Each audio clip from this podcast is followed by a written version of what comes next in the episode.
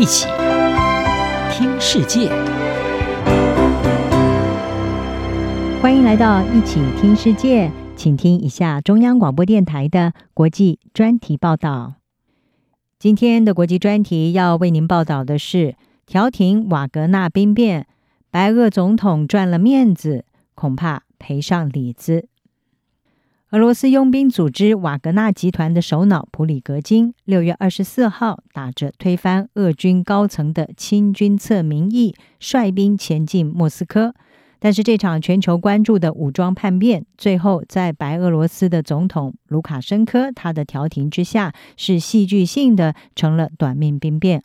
过去卢卡申科面对俄罗斯总统普廷，总是以小老弟的姿态出现，而如今却。摇身一变成了克里姆林宫的座上宾。虽然卢卡申科在平息叛变所发挥的全面作用还不清楚，但是这一场威胁到世界最大核武强权稳定的兵变能够和平落幕，可以说卢卡申科是众所周知的大功臣。德国之声就分析认为，瓦格纳兵变已经成为白俄罗斯的一场公关胜利，从被视为莫斯科的附庸。华丽变身成了避免流血冲突的主角。克里姆林宫发言人裴斯科夫他就表示，莫斯科感谢卢卡申科的努力。俄罗斯的电视台评论员也说，值得在莫斯科最好的地方为卢卡申科立个纪念碑。事实上，在这场叛乱的过程当中，卢卡申科明显的是站在普亭这一边。据说他是主动提出要当调解人，因为他和普里格金有二十年的私交。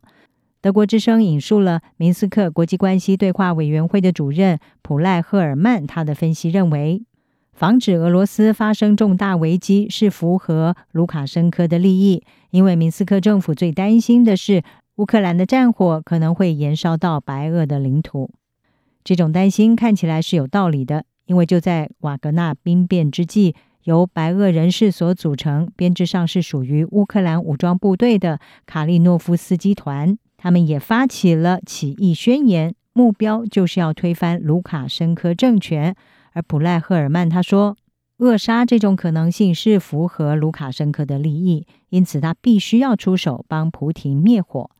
其实，白俄和俄罗斯的唇齿相依，早就从一九九九年的俄白联盟已经展开了。虽然卢卡申科一开始曾经试图和普廷保持一定程度的自治距离。但是自从二零二零年以来，关系可以说是转为日益的依赖。当时卢卡申科虽然以高票胜选连任，但是选举舞弊的指控引发怒火，民众大规模示威要他下台。白俄罗斯的情势严峻，一发不可收拾。但是克里姆林宫选择支持卢卡申科，对白俄提供贷款，而且宣布可能进行干预，也让这个强人总统因此是逃过一劫。反对他的异议领袖不是被捕就是流亡海外。白俄人权活动人士卡拉奇他说：“如今普廷和卢卡申科是角色互换。他说呢，过去卢卡申科扮演的是恳求者，他没有办法独自恢复自己国家的秩序。现在则是普廷只能够在外部协助下恢复秩序。”而卡拉奇认为，随着这位六十八岁的白俄领袖曾经传闻健康不佳，所以在调停瓦格纳兵变当中立威，可以使得他在国内受益，提高他的威信，特别是在白俄的安全机构当中。